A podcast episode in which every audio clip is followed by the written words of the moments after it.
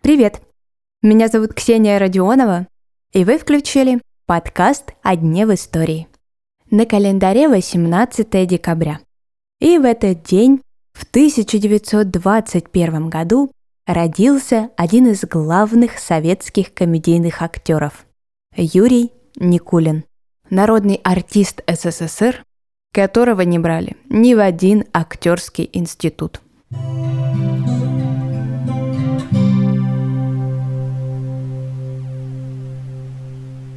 Юрий Никулин родился в Смоленской области.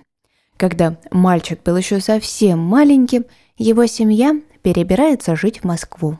Окончив столичную школу, 17-летнего юношу призывают в Красную армию. Он прошел советско-финскую и Великую Отечественную войну. Отмечен медалями за отвагу, за оборону Ленинграда и за победу над Германией.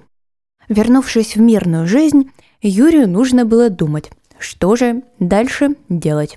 Юноша решил поступить в ВГИК, но придя на вступительные испытания, в нем вообще не заметили никаких актерских способностей.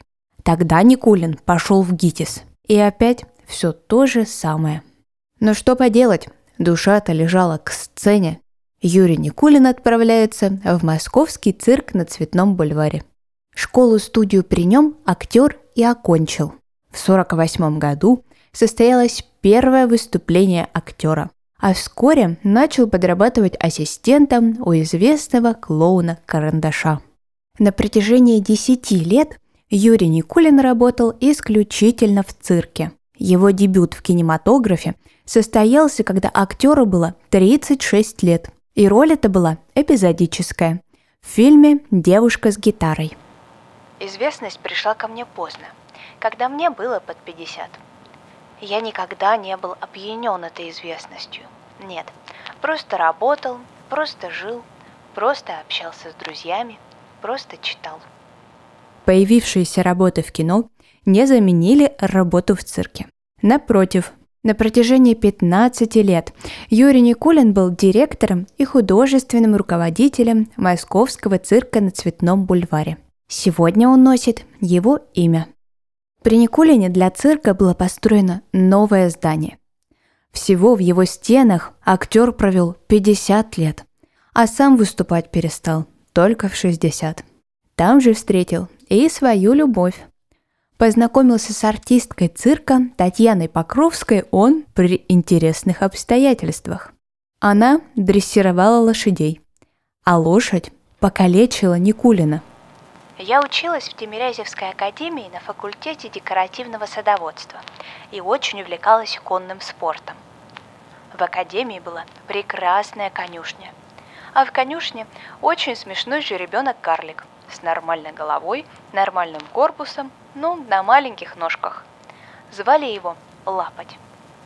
Об этом прослышал Карандаш и приехал эту лошадку посмотреть. Лошадка понравилась, и Карандаш попросил нас с подругой научить ее самым простым трюкам. Потом лошадку привезли в цирк, и Карандаш познакомил нас с Юрием Владимировичем Никулиным, который у него тогда был в учениках – Юрий Владимирович пригласил нас посмотреть спектакль. Подруга моя пойти не смогла, ну и я пошла одна, сидела на прожекторе. Играли очень смешную сценку. Карандаш вызвал из зала якобы одного зрителя и учил его ездить на лошади.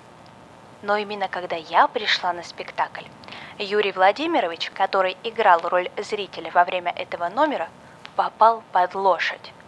Она его так избила, что его увезли на скорой в Склифосовского, без сознания.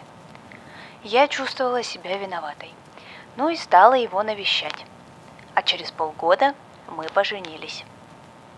В настоящий момент сын Татьяны и Юрия, Максим Никулин, является художественным руководителем Московского цирка на Цветном бульваре. Сегодняшний выпуск подошел к концу – не забывайте оценить подкаст на календаре и поставить ему 5 звезд, если слушаете в Apple подкастах. И сердечко, если слушаете в Яндекс Музыке. Я желаю вам хорошего дня И мы услышимся совсем скоро.